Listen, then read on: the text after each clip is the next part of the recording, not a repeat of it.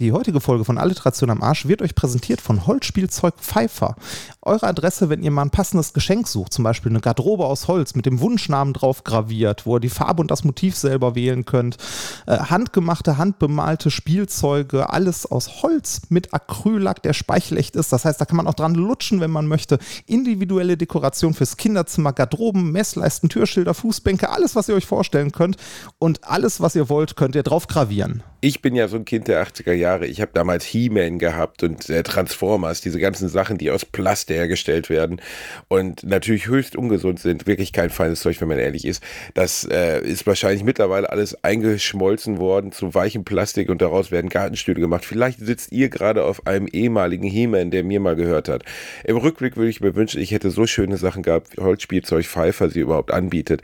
Das wäre was Feines gewesen. Einfach mal gesunde, ordentliche Spielzeuge für Kinder und auch andere Produkte. Danke, Holzspielzeug Pfeiffer. Und wenn ihr jetzt gerade im Bett liegt und euer Holzspielzeug in der Hand habt und damit rumspielt, dann hört dabei doch eine Folge Alliteration am Arsch.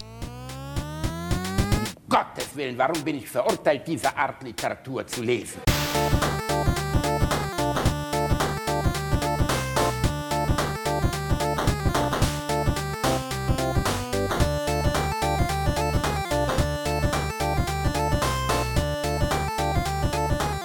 Lache niemals unter meinem Niveau. Rüdiger, jetzt du. Vorsichtig. Vorsichtig. Schön gerade, ja. Ja, super, super. Schön, so ist es schön, ja. Ja. Nicht so tief, Rüdiger, nicht so tief. Nicht so tief, Rüdiger.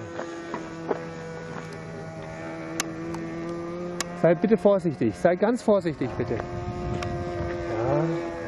Hey, kei- kei- keine Kapriolen, Rüdiger. Bitte, bitte, bitte. Rüdiger, bitte, Rüdiger, bitte. Ich habe ihn gestern Abend in müßiger Kleinarbeit wieder hingekriegt. Bitte vorsichtig. Vorsichtig, vorsichtig. Nicht so tief, Rüdiger. Nicht so tief, habe ich gesagt. Rüdiger, bitte. Bitte. Vorsichtig, vorsichtig. Siehst du das denn nicht, dass der zu niedrig ist da? Gerade an diesen Ballen dort. Na. Oh Gott. Oh. Nein! Rüdiger, bitte! Das war kein Meter, hast du das gesehen? Du sollst einlanden, habe ich gesagt, und das ordentlich. War nichts jetzt. Lande ein, bitte. Neuer Versuch. Ganz gerade und ganz vorsichtig und ganz ruhig. Ganz vorsichtig. Vorsichtig. Vorsichtig. Ja. Man weiß nicht, ne? Entweder Swingerclub oder Modellflugzeugplatz. Man weiß es nicht. Äh, Also es war nicht Familie Innerschaf, es war, glaube ich, Familie Modellflugzeug. Ja, war's. Alter, Reinhard, wie unangenehm war. Jetzt können wir mittlerweile, wir suchen uns jetzt aus ganz anderen Sachen die Nimmern raus. Jetzt wird ja schon Modellflugzeug Das hier wurde mir umgewandelt. zugeschickt. Das ist aber auch sehr, sehr schön. Rüdiger, nicht so tief. Ich finde es so super tief. schön. Rüdiger. Hast Nein, nicht oh, nicht da an den Ballen, nicht an den Ballen, Rüdiger. Ganz ich langsam hätte aber ganz gerade. ich, ich hätte noch ein Bild von Rüdiger dazu gebraucht. Das hättest du noch erhöht. Entweder ist Rüdiger so ein hyperaktiver Siebenjähriger, der sich gerade mal die Fernbedienung geschnappt hat, oder so ein großkotziger 70-Jähriger, der gesagt hat, er kriegt das easy hin. Nee, ich hatte letztens auch so einen Fall. Ich äh, bin ähm, Aquacar gefahren, also so Autos, die im Wasser fahren können, aus den 50ern. Äh, Ja. für, für so eine Kochsendung mit, äh, mit Buschmann und Janine Kunz. Das war so. total nett. So ein Modellding? Oder also so Modellautos Nee, äh, Autos oder richtige Autos, Autos, in denen man drin sitzen Richtige kann. Autos. Ah, Richtige Autos. Also ein in denen man drin sitzen kann. Amphibienfahrzeug? Ak- Ja, Amphika. Amphika. Okay, Ähm, krass. äh, von, aus, aus den 50ern ist das. Äh, das ist damals gebaut worden. Du kannst wirklich übergangsfrei mit dem Auto in, ähm, in den See oder wo auch immer reinfahren. Der schaltet einfach um. Du musst nichts zuklappen, sonst was. Eigentlich eine geile Entwicklung. Da hat halt damals irgendein verrückter Erfinder richtig viel Geld drauf geworfen. Das Problem war, schon beim Erscheinen damals kostete das irgendwie 20.000 Mark. Und 20.000 Mark war 1958 halt einfach mal ein Vermögen. Und äh, das konnte sich einfach niemand leisten. Deswegen ist es sehr schnell wieder pleite gegangen. Aber es gibt irgendwie noch so 300, 400 solche Autos, Amphicars, die von Ja. Sammlern erhalten werden. Da bin ich mit so einem Sammler über die Mosel gefahren. Geil. Und das war sehr cool. Das Kamerateam befand sich aber im Auto, das von seinem Kumpel gesteuert wurde. Und sein Kumpel war so ein Robert Geist-Typ. Freundlich, nett, aber offensichtlich schon so lange mit geldbedingter Sorglosigkeit ausgestattet, dass der einfach immer sagt, ja, ja, ich mach das schon, ja, ja, ja. Und dann fuhr der das Kamerateam original erstmal volle Ralle in so einen ba Bootsanleger rein mit oh diesem Gott. Auto. Oh der Gott. Typ, der neben mir saß, der ja auf Kamera war, der sehr nett war, der mir sein, sein, sein Schmuckstück zeigen wollte, du sahst einfach nur die Todesangst in seinen Augen, weil er dachte so, wenn dieses Amphika jetzt erstens in der Mosel untergeht, gehen vier Leute mit unter und das Ding ist auch mal irgendwie 100.000 plus wert. Also es war, und dieser Typ, der dabei war, war so ein Rüdiger, so, ja, ja, ich mach das schon. Und irgendwie kam während der Fahrt über die Mosel auch raus, dass dass der gar keine Ahnung hatte, wie man dieses Ding steuern soll. Gar keine. Äh, das war schon ganz lustig. Braucht man dafür einen Bootsführerschein dann? Also ein Auto und einen nee. Bootsführerschein? Oh, warte, doch, braucht man. Ich glaube, man braucht dafür einen Bootsführerschein. Also da waren mehrere Hindernisse im Weg, warum das Ding kein wirklicher Erfolg wurde. Auf der anderen Seite fand ich das schon sehr cool, besonders für Technik der 50er oder Anfang 60er Jahre, so Cadillac-Optik. Und du fährst halt einfach mit dem Auto mit 60 die Straße lang, dann fährst du rechts auf den Bootsanleger und fährst ohne irgendwas zu machen einfach ins Wasser rein. Aber und der Wagen, ich, ich glaube, er hat einen Knopf gedrückt, damit der Wagen erkennt, er ist jetzt unter Wasser und dann schaltet er einfach hinten so Dinger ein, hier so wie Schrauben und fährt durchs Wasser. Aber das Ding wiegt wahrscheinlich auch drei Tonnen oder so, oder? Also so 50er, 60er, da war Leichtbau ja nicht gerade und Benzinverbrauch war ja auch egal. Ja, also äh, sparsam wird das nicht sein und so. Ne? Er hat eins, das auf Elektro umgebaut ist, wo er den ganzen ah. Wagen auf Elektro hat umbauen lassen und eins, das auf einem klassischen Diesel oder so fährt. Aber trotzdem fand ich, finde ich so die Grundidee, stell mal vor, du wohnst wirklich am Wasser oder am Rhein oder sonst was. Ja. Ähm, so, solche Produkte gibt es ja nicht mehr. Es gibt kein Auto, aber ähm, ich, soweit ich weiß, habe ich noch nie gesehen außerhalb von James Bond. Aber ich sag mal so, da ist die Zielgruppe, also ich glaube, es gibt noch Amphibienfahrzeuge, eng, aber ja. selten. Die Zielgruppe ist halt auch gering. Ne? Also ich glaube, das war in den 50er, 60ern so ein bisschen äh, die Idee, was heute das Flugtaxi ist, ne? dass man glaubt, so, oh ja, dann äh, haben wir alle Verkehrsprobleme gelöst, wenn das Flugtaxi kommt, ne? Ähm, dass du dann noch einen Pilotenschein wahrscheinlich brauchst, vergessen die Leute und dass das irgendwie auch nicht, äh, also nicht wirklich praktikabel ist. Also wenn wir fliegende Autos haben, ist ja schön und gut, ne? so Hightech irgendwas, aber das ist, äh, ist ja jenseits von, dass äh, es irgendwie ordentlich, also dass das in irgendeiner Form ordentlich funktionieren könnte.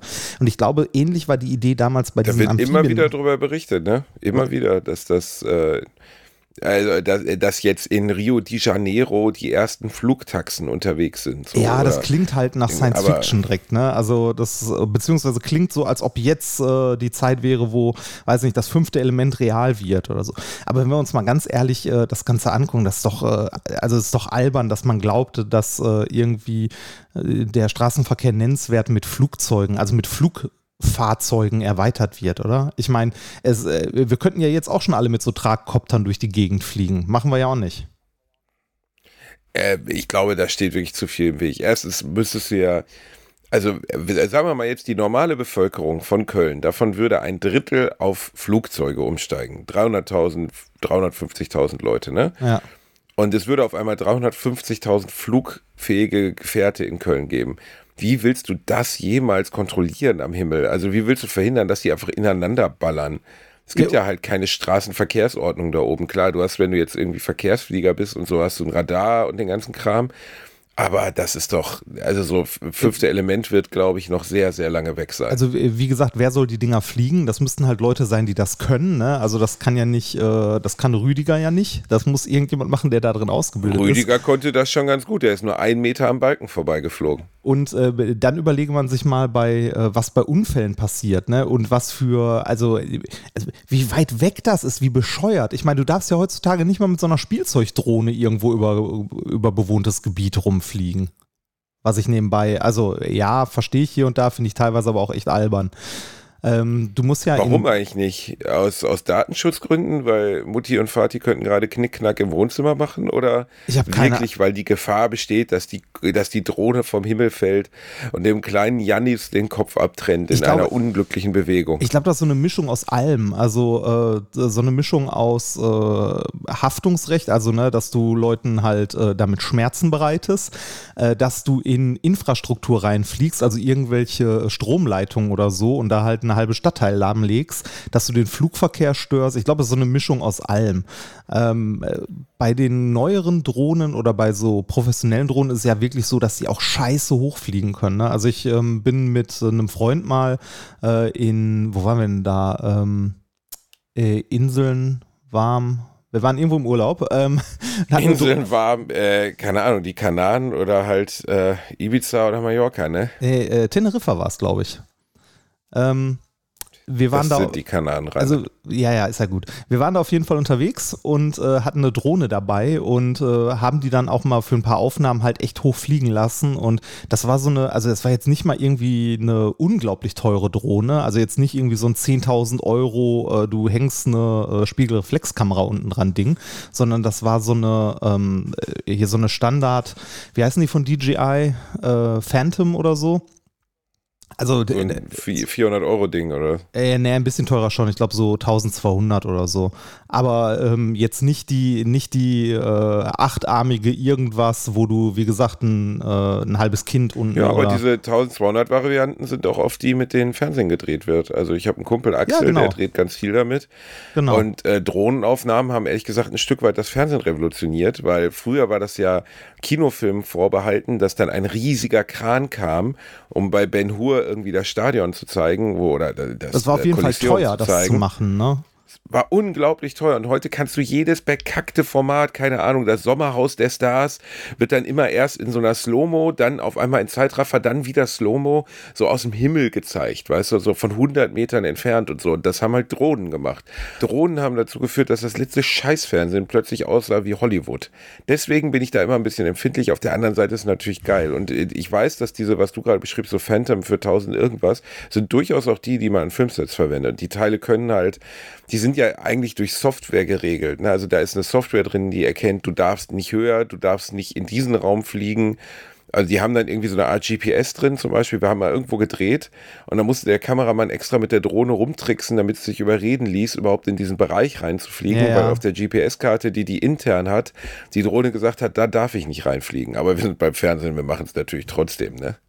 Mhm diese, ähm, diese Drohnenaufnahmen, die hatten wir ja damals auch bei den Zerlegern. Da habe ich das erste Mal gesehen, dass jemand äh, mit einer Drohne halt für Film und Fernsehen sowas gedreht hat, halt so ein, ja, so ein Schwenk, so ein Flug über den, äh, über den Platz oder so. Und seitdem, seitdem ich weiß, wie das aussieht, sehe ich das immer und überall. Weil, wie du gesagt hast, das war früher Filmen vorbehalten. Heute kannst du das in jeder Drecksproduktion machen. Und es wird auch in jeder Drecksproduktion gemacht. Ja, also wirklich, ähm, wenn du da, äh, das ist so ein Ding, äh, so can't be unseen. Wenn du das einmal gesehen hast, dann erkennst du das immer wieder, dass das, also dass es Drohnenaufnahmen sind und du siehst es in jeder billigen Doku, in jeder scheiß Reality Soap oder sonst wo, siehst du plötzlich überall die ganze Zeit Drohnenaufnahmen. Das stimmt, aber auf der anderen Seite sieht man es ja auch gerne. Also es wirkt ja eigentlich immer cool. Es sieht ja, immer man hat gut sich aus. aber irgendwann dran satt gesehen, oder? Ja, ist natürlich so ein, äh, am Anfang ist es neu, wie gesagt, ne, das war früher halt wirklich richtig teuren Kinoproduktionen vorbehalten. Da musstest du halt einen Dolly holen, so einen fahrbaren kleinen Kran und da kam halt dann ein riesiger Kranausleger dran und in 30 Meter Höhe saß halt ein Kameramann drauf, ne, ein Todesmutiger, so in den 50ern, 60ern, wenn man sowas drehen wollte. Und ähm, dann war das immer noch nicht so smooth, wie halt heute eine Drohne ist weil die bewegt sich ja in einer, einer Gleichmäßigkeit und einer, einer, nennen wir es mal, ähm, wie soll man sagen, ist ja null shaky. Es sieht ja einfach aus wie so ein, wie so ein Gleiterflug und das sieht halt einfach immer geil aus. Bist du mal einen Aber geflogen? man hat ja früher schon, äh, nee, ich habe mich da nie dran getraut, ehrlich gesagt, weil wenn es eine geile ist wie diese Phantom, dann gehört die Leuten, die ich zu sehr schätze, als dass ich ihm die kaputt mache.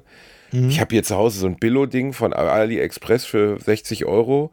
Das habe ich mal in unserem Wohnzimmer gestartet und habe das einfach volle Ralle ungefähr einen halben Zentimeter am Fernseher vorbeigeflogen.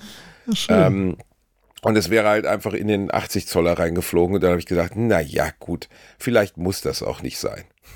Aber ich glaube, es macht schon Spaß. Ja, macht's. Also ich weiß auch beim Drohnenfliegen mal nicht, was macht mehr Spaß? Macht das Drohnenfliegen Spaß oder sich nachher angucken, was die Drohne gemacht hat? Ja, ich, es gibt ja auch so richtig so Drohnenwettbewerbe, ne, wo die mit so Hochleistungsdingern durch so Fabrikgebäude ballern. Ja, ähm, genau, es gibt so Drohnenrennen. Da ist der Reiz noch, das würde ich auch gerne mal machen, dass du ähm, beim Fliegen eine, ähm, eine Brille auf hast mit zwei Monitoren quasi drin und du aus der First-Person-Sicht ähm, der Drohne durch diesen Parcours fliegst. ich finde das, also ich habe davon mal Aufnahmen gesehen, das ist schon krass. Ja. Das sieht halt original wie in so einem Sci-Fi-Film der 80er aus. Da gab es mal einen mit äh, Und wie schnell das ist. Tom Selleck, Spinnen des Todes. Mir fällt aber der, Spinnen der Hauptname Todes? nicht mehr ein. Spinnen, Spinnen des Todes hieß er, glaube ich. Warte mal, da muss ich mal ganz schnell nachschauen, weil da hat der äh, Gitarrist von oder der Bassist von Kiss hat den Runaway. Bösewicht gespielt. Runaway, Spinnen des Todes, Ach genau. Gott, sieht das Cover Der schlimm ist- aus mit diesem Schnäuzer. Nein, nein, nein, nein, nein, nein. Ja, das war Tom Selleck, der hat nun mal früher einen Schnäuzer getragen. Der war übrigens ursprünglich als Indiana Jones vorgeschlagen und konnte nicht. Zum Musste Glück. absagen, weil er eine Verpflichtung hatte. Zum ja, Glück. ja. Das stimmt, ja. Das, aber der Film ist damals, zumindest habe ich den gesehen und fand den extrem beängstigend. Ähm, der ist nicht gut gealtert. Und ähm, der ist von 85. Äh, ja, wie soll man sagen halt, der ist schon, also als ich ein Kind war, fand ich den unglaublich beängstigend, weil da kommen so Szenen drin vor, wie zum Beispiel, dass halt äh, der Bösewicht, Gene Simmons, also der Bassist von Kiss, der wirklich einfach wie der absolute Vollarsch aussieht, das muss man mal sagen. Also es gibt einen Grund, warum sie ihm was ins Gesicht gemalt haben für seine Tour. Äh, der ist einfach, der hat ein Arschgesicht. Das ist einfach ein totales Arschgesicht, der Typ. Und äh, der spielt da den Bösewicht und der hat so Kugeln, die sich, äh, die das Opfer suchen können. Und das haben sie dann halt komplett aus der Ego-Perspektive gedreht. Also du siehst die Sicht der Kugel und die Okay. fliegt dann so durch so Straßenschluchten und trifft dann am Ende immer das Opfer. 84 war er sogar. Und ähm, am Ende muss man sagen, war dieser Effekt relativ easy. Sie haben einfach eine Kamera genommen, sind halt hinter dem Opfer hergelaufen und haben das dann nachher schnell ablaufen lassen. Ne? also beschleunigt. das, äh, das Genau. war ja häufig so ein Trick, der wirklich, wirklich mies gealtert ist, wenn man einfach irgendwas schnell ablaufen lässt. Das haben die bei Knight Rider ja auch häufiger gemacht. Wenn, ähm, wenn Kid irgendwie den äh, Hot Pursuit Mode geht und da irgendwie schnell, irgendwo super schnell irgendjemand verfolgt oder so, wenn man hinguckt, sieht man, das ist einfach nur mit doppelter Geschwindigkeit abgespielt. Genau, Sehr, und, sehr äh, schlecht siehst- gealtert. Ja, äh, man hatte ja auch, also das war jetzt der Film 84, da war halt mit technischen oder äh, digitalen Effekten war es halt noch nicht so weit. Mhm. Da kamen aber schöne handgemachte Effekte vor. Spinnen des Todes heißt der, weil dieser Typ auch immer so Spinnen hatte, die so ein bisschen aussahen wie die Fallen aus Ghostbusters. Ah. Mit acht Beinen oder vier Beinen und die liefen dann immer irgendwo rum. Ähm, und konnten halt Leute so aus dem Hintergrund ermorden und sind dann halt einfach irgendwie denen an den Hals gesprungen. Aus heutiger Sicht ist das halt alles sehr, sehr cheesy. Aber ich mochte den als Kind sehr gerne und ich fand den auch sehr, sehr gruselig. Kommt auf und meine der hat Liste. dieses, was ich sehr. Und der hat so einen klassischen. Den hast du nie gesehen? Nee, habe ich nicht. Hab ich nicht. Äh, Und ich dachte, Und ich, so- ich habe so- viel von diesen Trash-Sci-Fi-Filmen aus den 80ern gesehen. Eigentlich sehr viel nicht sogar. gesehen hast. Und das Schöne an dem ist, der hat so einen richtigen, was ich immer sehr gerne mochte, was heute so ein bisschen verloren ist. Heute ist ja der Feind oder der Bösewicht muss heute immer eine schlechte Kindheit gehabt haben. Ja. Weißt du, oder muss irgendwie, der Böse, eigentlich meinte er es gut, er wollte eigentlich ja nur die Umwelt retten, aber jetzt will er alle, Thanos will eigentlich nur den, äh, das Universum im weitesten Sinne retten, indem er schnipst, weil das Universum überbevölkert ist. Eigentlich will er doch nur in Frieden seine Auberginen anbauen, so, ne? Das ist ja bei Thanos so ein bisschen Thema. Und ähm, bei Spinnen des Todes, Gene Simmons ist einfach der absolute Oberwichser. Der ist einfach nur böse, so wie bei Lise Weppen früher auch. Einfach böse, weil, weil böse sein halt geil ist, so. Der bringt halt immer alle um und alle müssen sterben und so. Das fand ich richtig gut. Will der wenigstens reich werden oder sowas? Also, Ja, ja, der, ehrlich gesagt, den genauen Background kriege ich nicht mehr hin. Also Tom Selleck ist irgendwie so eine Art äh, Future Cop mit seinem geilen Schnubbex.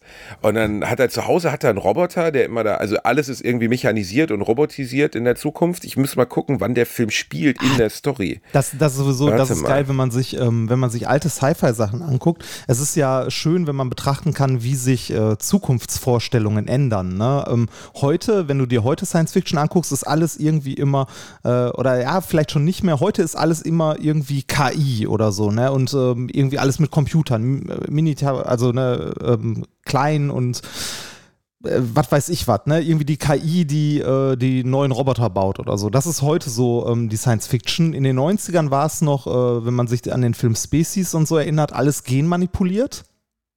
Erinnerst du dich daran noch? Species, stimmt, ja, Ja, Species. da, das, das, ja, war so, das war so 90er Sci-Fi. Äh, in den 80ern waren alles immer so Roboter, also irgendwelche äh, Roboter, die halt äh, die Herrschaft übernehmen, siehe Ter Terminator oder so, oder jetzt hier Spinnen des Todes. Alles so in die Richtung, da war ähm, Zukunft immer Roboter und so. Und wenn man noch weiter zurückgeht, so in die 60er, 60er, 70er, ähm, wenn man so alte Sci-Fi liest oder sich alte Sci-Fi-Filme anguckt, so Perry Roden und so, da waren es immer Automaten. Äh, Da, ähm, äh, da hat man, also da äh, hatte man den Begriff Computer so noch nicht, sondern es waren immer alles Automaten, die irgendwas gemacht haben.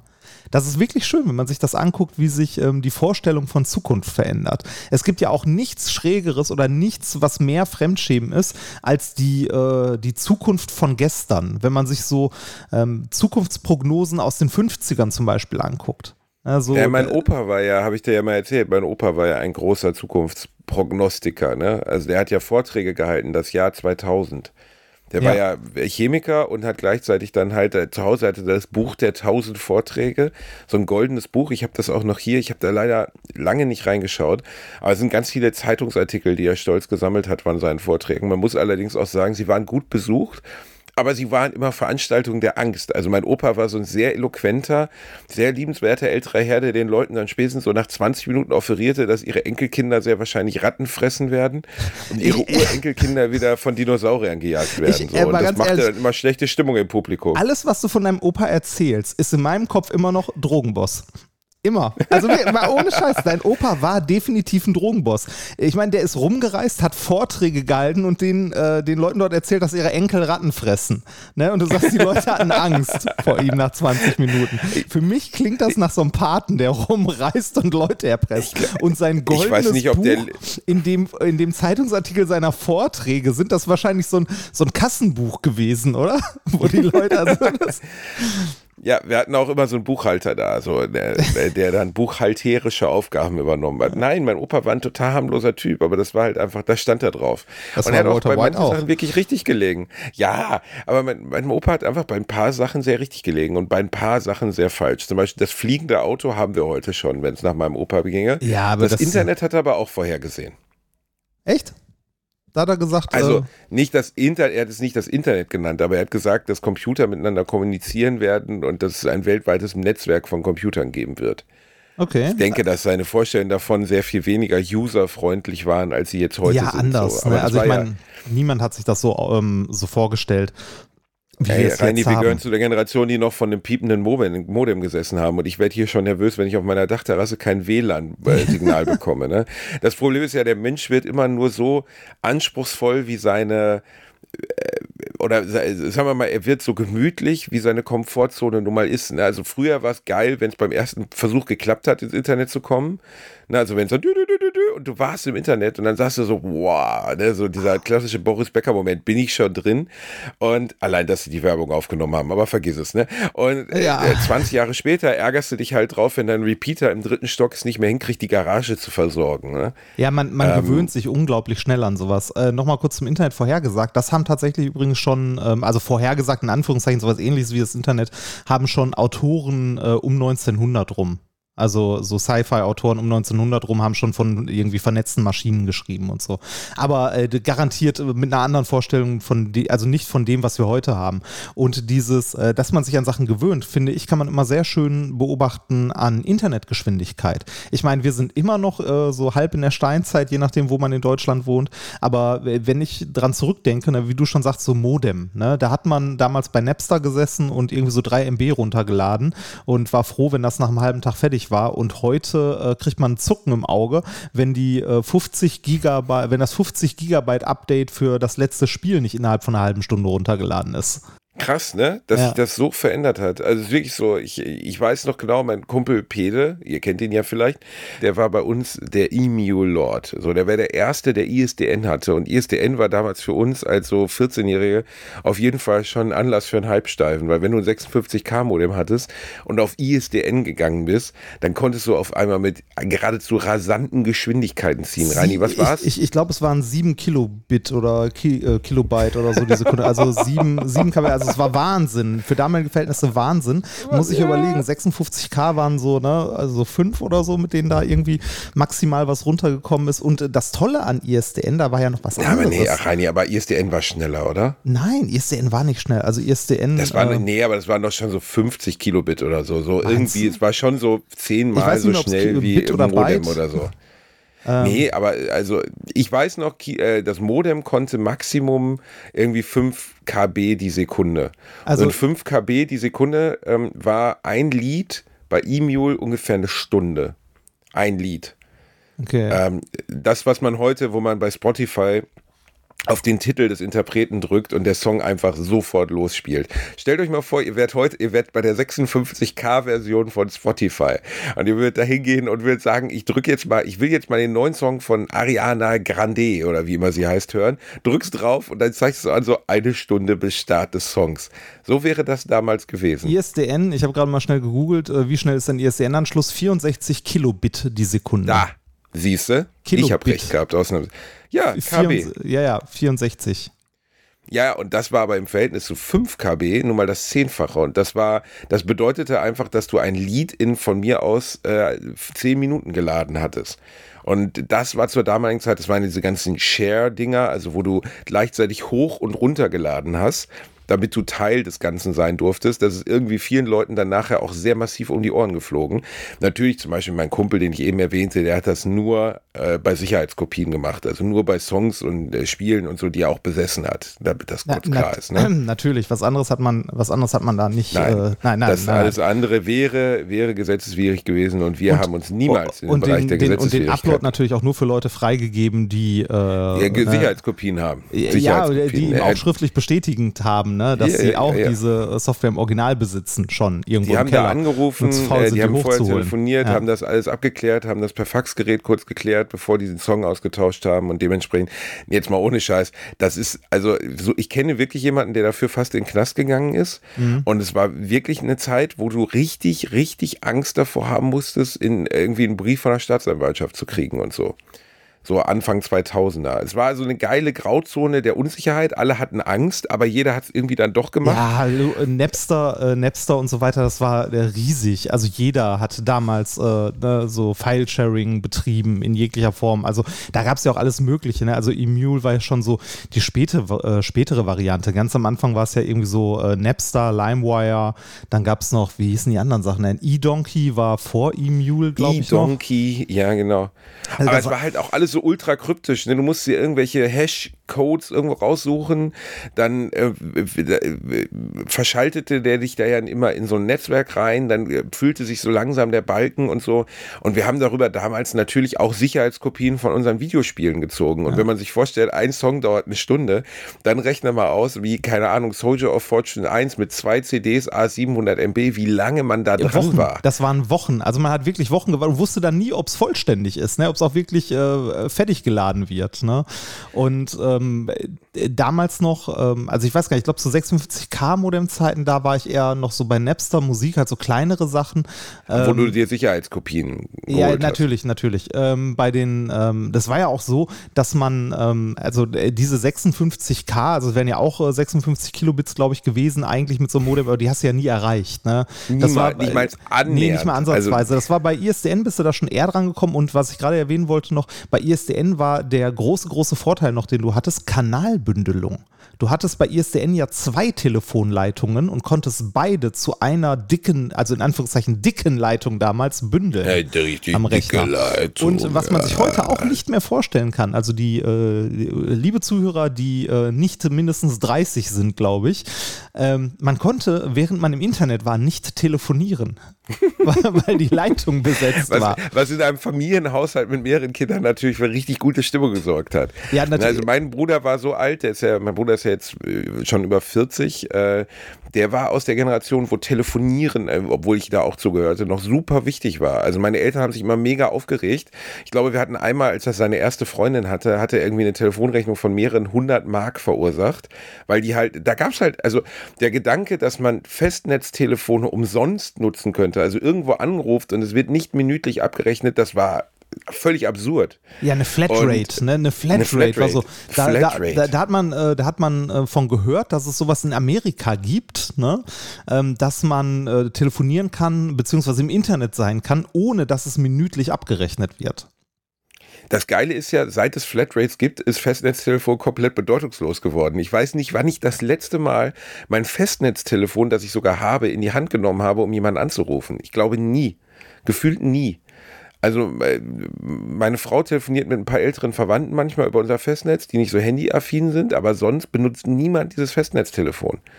Die Zeiten sind halt einfach vorbei, Reini. Und äh, damals war das ein echtes Hindernis, dass du hingegangen bist und gesagt hast, ja, ähm, wenn ich jetzt aber ins Internet, meine Eltern, zum Beispiel mein Vater, dem konntest du doch nicht erklären, der Junge sitzt jetzt vorm Computer und spielt Tribes. Das war so eins der ersten Ego-Shooter, die du online spielen konntest, oder Quake 3 Arena. Und deswegen ist unser Telefon jetzt zwei Stunden nicht mehr verfügbar. Ja, oder er lädt. Bei uns zu Hause war da richtig, richtig Stress. Oder er lädt Musik runter. Äh, Sicherheitskopie. Ich Genau, habe meinem Vater das auch irgendwann mal gezeigt, wie sowas wie E-Mail funktioniert und so. Und das war ihn halt für ihn, weil es gab ja einfach Sachen, die damals eine Bedeutung hatten, die verschwunden sind. Zum Beispiel der Winamp-Player, für den man unbedingt ein eigenes Custom-Skin haben musste. Du konntest nicht den ursprünglichen Winamp-Player-Skin nehmen, sondern du musstest ein geiles. Custom-Skin haben. Und ich habe Stunden damit verbracht, Custom Skins für meinen Winamp-Player auszuprobieren. Ähm, für die, die jetzt wirklich sehr jung sind, das war ein MP3-Spieler, ein digitaler MP3-Spieler, wo du so in so eine Playlist deine MP3s reingeworfen hast, ähnlich wie es heute bei Spotify am Ende auch passiert, aber ohne Streaming. Und dann hat er einfach die MP3s auf deinem Rechner abgespielt. Sehr zuverlässig. Ähm, hat man auf jeder Party, hat einer den Laptop mit dem, mit dem MP3-Player dabei gehabt. Das war so die Übergangszeit, weißt du. Ich weiß noch, meinen ersten Kindergeburtstag, da wurde dann wirklich so, wie hieß das nur, der Ghetto-Blaster reingeschleppt mit Rolf Zukowski-CDs. Und so fünf Jahre später hatte halt jeder auf einmal seinen, zumindest Laptop oder seinen stationären Rechner mit seinem MP3-Player. Und ähm, das war schon, ich glaube, man kann das heute Menschen nicht mehr wirklich, also die heute geboren sind, da ist es sowieso vorbei, aber auch Kindern, die so 15 oder Jungs, die heute 15 sind oder Mädels, ne, den kannst du nicht erklären, was für ein evolutionärer Schritt das war. Reinhard? Ja, ich bin noch da. Achso, ich dachte, ich Nee, dachte, nee. du wärst kollabiert aufgrund von 56 km. Was für ein evolutionärer Schritt das war, Musik ähm, äh, in diese Größe zu pressen, dass sie konsumierbar war, verschickbar war. Natürlich illegal, darüber müssen wir nicht reden. Ist eine Katastrophe, war eine Katastrophe für die, Fil äh, für die Musikindustrie. Ist es ja bis zum heutigen Tag am Ende. Auch Spotify ist für die Musikindustrie am Ende eine Katastrophe. Es gibt einen Grund, warum Live-Künstler jetzt auf einmal 300 Euro für eine Karte nehmen. Ähm, mein Vater hat damals ACDC oder Queen noch für 20, 30 Mark gesehen. Heute würden Bands dieser Ausmaße, ich meine, ACDC touren ja sogar noch, die nehmen ja abnorme Summen und das hat was damit zu tun, dass du heute mit Karten oder mit, mit, mit Plattenverkäufen einfach nicht mehr reich wirst. Ja, ähm, genau. damit Das, kannst du heute kein Geld mehr verdienen. So. Selbst als Riesenband verdienst du damit nicht mehr so viel Geld. nee, es ist, ähm, äh, bei Spotify ist es ja so, dass äh, du, je größer du bist, desto mehr Geld verdienst du damit. Ja, das ist ja ähnlich, ähnlich kaputt, wenn ich mich nicht irre, wie die GEMA. Ähm, und äh, das, was? Kaputt. Ja, ist es Die doch. kaputte GEMA. Ja, ist doch bei der GEMA genauso. Da sind die, äh, ne, da ist auch der Teufel scheiß auf den größten Haufen. Das, ne, die, die eh schon viel Geld mit äh, damit machen, die großen Labels, bekommen da nochmal mehr Kohle. Ähm, aber das ist nochmal eine andere Geschichte. Ähm, ich glaube, es ist, ähm, ja, es ist schwierig gewesen, damals mit Musik Geld zu verdienen und auch heute äh, immer noch. Wobei ähm, ich so ein bisschen das Gefühl habe bei vielen Sachen, dass sich so große Labels halt, also das hat man zumindest in den, weiß ich nicht, in den 2000ern gesehen, an ihre alten Vermarktungsmodelle ähm, geklammert haben und versucht haben, das durchzudrücken, obwohl es weit an der Realität vorbeiging. Ne? Naja, man hat halt gedacht, dass man durch Reglementierung und besonders hohe Strafen und Spots, in denen dann gesagt wird, so, das ist schlimmer als, äh, als Mord und Kinderschändung, Ja, deshalb äh, nennt man es Leuten ja Angst auch, macht. deshalb nennt man es ja auch Raubkopie. Ne? Raubkopie, Raub. genau. Was, was für ein Wort Das klingt alleine. einfach, als wenn du mit einer vorgehaltenen Knarre ins Internet laufen würdest und sagen, geben Sie mir sofort den neuen Song von U2. Ich will jetzt den neuen Song. Ja, ich Diebstahl ab, unter Alter. Anwendung von, von starker Gewalt, ne? Also Raub. Ja. Da können sie auch direkt Raubmordkopie sagen. Also das, äh, wirklich, Du hast die wirklich Musik bescheuert. Ja, aber, natürlich muss man sagen, am Ende, am Ende hat dieses Modell der Raubkopie, egal wie man es nennt, natürlich viele Verlierer. Ja, natürlich. Der Konsument kriegt umsonst ein Produkt, das er sonst bezahlt hätte. Ja, Und, äh, ähm, das, das, äh, das ist aber auch was, was gerne äh, zu der Zeit von den Labels und so gemacht wurde, dass sie gesagt haben, da ist ein Schaden entstanden von x Milliarden, weil die jeden Download als Kauf gewertet haben. Selbst wenn ich das Geld damals als Jugendlicher gehabt hätte, hätte ich bei weitem ja nicht jedes, also jedes Spiel, jede Musik oder so gekauft, die ich da quasi runtergeladen habe. Das war ja auch teilweise, um sich die einfach mal anzugucken. Natürlich ist das für so eine Industrie schlecht und das ist auch nicht gut und ich will das auch nicht generell gutheißen und so. Ähm, Aber das war damals schon, wie du schon sagst, auch mit diesen Werbespots schon ziemlich, äh, ziemlich einseitig dargestellt. Ähm, und man hat sich halt versucht, an diese alten Verwertungsmodelle zu klammern mit letzter Kraft, obwohl die einfach naja, nicht mehr zeitgemäß ja, waren. Ja, aber das war halt auch gelernt. Ne? Und ja, du klar. siehst ja, das Interessante ist ja, ähm, zum Beispiel letztes Jahr war, wurden das erste Mal mehr Vinylplatten verkauft als CDs. Ja. Seit, seit 30 Jahren. Und dann denkst du, woran liegt es vielleicht? Und dann geht es ja, auf der einen Seite ist die Spleenigkeit der Schallplatte, ne, dass es einfach viele Leute gibt, die das auch genießen. Und ein Sammlerstück. Musik so zelebrieren. Es ist, es ist ein Sammlerstück. Das ist das gleiche, ehrlich gesagt, was mit PC-Spielen auch passiert. Das ist mein riesiger Pile of Shame bei Steam. Stört ja. mich bis heute. Den würde ich in Form von Packungen hier niemals ansammeln, weil damals war das Erwerben einer Videospielpackung Entschuldigung. Hast du gerade in deine, hast du gerade in deine kleinen Loser-Panties gejist oder nein, was ist jetzt passiert? Nein, ich, ich, ich, wundere mich nur. Ich war letzte Woche noch bei dir. Aber du erzählst mir, du hättest nie im Leben so ein Pile of Shame von richtigen Videospielen zu Hause. Ich erinnere mich noch, wie du, ich erinnere mich noch an deinen Blick, als du einen Stapel genommen hast und einen Umzugskarton gepackt hast mit noch verpackten Spielen. Reini, wir sprechen hier gerade von Konsolenspielen, okay? Ich habe von PC-Spielen gesprochen. Mein Pile of Shame von Konsolen. Du kannst halt keine PS4-Spiele digital aufbewahren. Ja, natürlich kann man das. Aber denkst du, ich habe Lust, mir an meine PS4 eine 20 Terabyte Festplatte zu packen, nein, nein, damit ich mir alles. Das halt, nein, also ja, aber ich weiß, was du meinst. Natürlich ist das auch sinnlos und teilweise sind die noch verschleißt, aber ich habe einfach eine hohe Bibliothek an aktuellen Konsolenspielen. Du hast recht, richtig. Aber wenn man wieder hingehen würde, bei PC-Spielen zum Beispiel, mir das zu bieten, was ich früher bei einem PC-Spiel bekommen. Denk mal an Diablo 2. Denk mal an die Ultima-Reihe. Denk mal an Monkey Island, das du aufgeklappt hast, wo eine Karte von, von äh, allem Möglichen drin war, wo du dein, ja, das, deinen haptischen Kopierschutz ne? hattest und so. Ne? Das war einfach so geil. Und heute, ey, es gibt, also vielleicht bin ich da auch ein bisschen emotional, ne? aber ich finde es eine absolute Frechheit, wenn ich zum Saturn gehe, mir für 79 Euro irgendein neues Spiel kaufe, die Box aufmache und da steht Download-Code.